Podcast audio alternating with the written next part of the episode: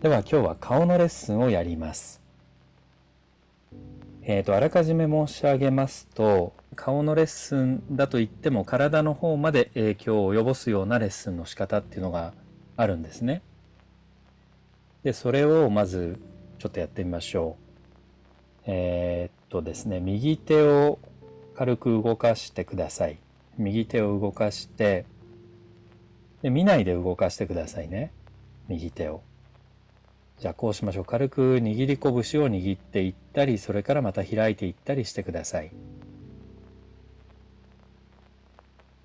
で、ちょっと不思議だなというふうに考えていただきたいんですが、なぜ右手が今、握り拳を作ったり、開いたりしているとご自分でわかるんでしょうか？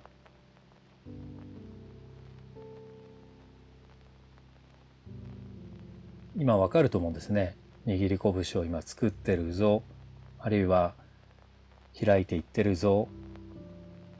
で、今度握り拳を作る手前で戻ってください。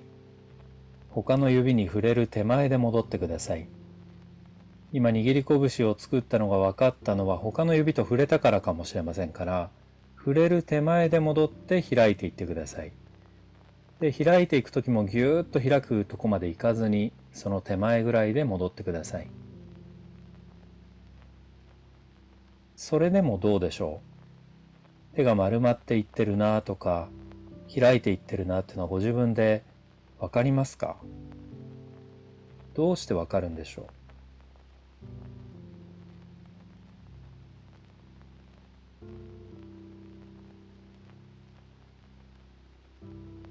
う？どの指がもっと具体的に聞きますよ。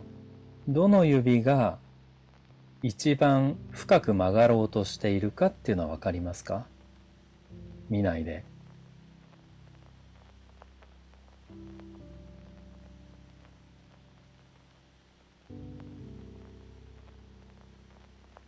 それからどの指が最も開いていくときにピンと伸びていこうとするかっていうのはわかりますか？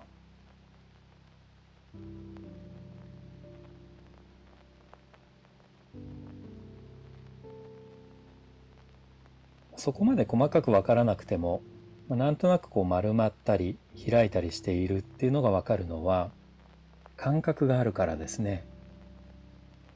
自分で意識してやってるからわかる。そう思った方もいらっしゃると思いますけど、感覚があるからわかる。でその感覚がまだ感覚に気持ちを向ける習慣がないときは、細かいこと聞かれれば聞かれるほどよくわからないですね。で、今日はこの感覚を利用して顔のレッスンをやっていきます。もう一度手をぎゅーっと握ってみてください。そうすると力が入る場所がありますね。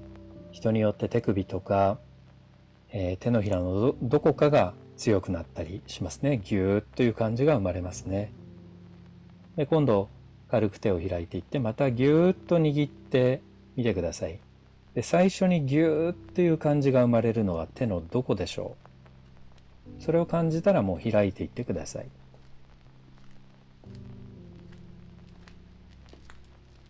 で全体にいきなりギューという感じが生まれるわけではなくて最初に人によって違いますよ癖がありますからどこかが最初にギューとなるわけです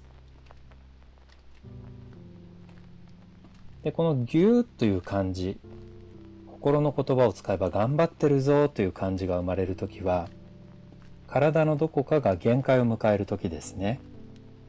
他はまだ余裕がある。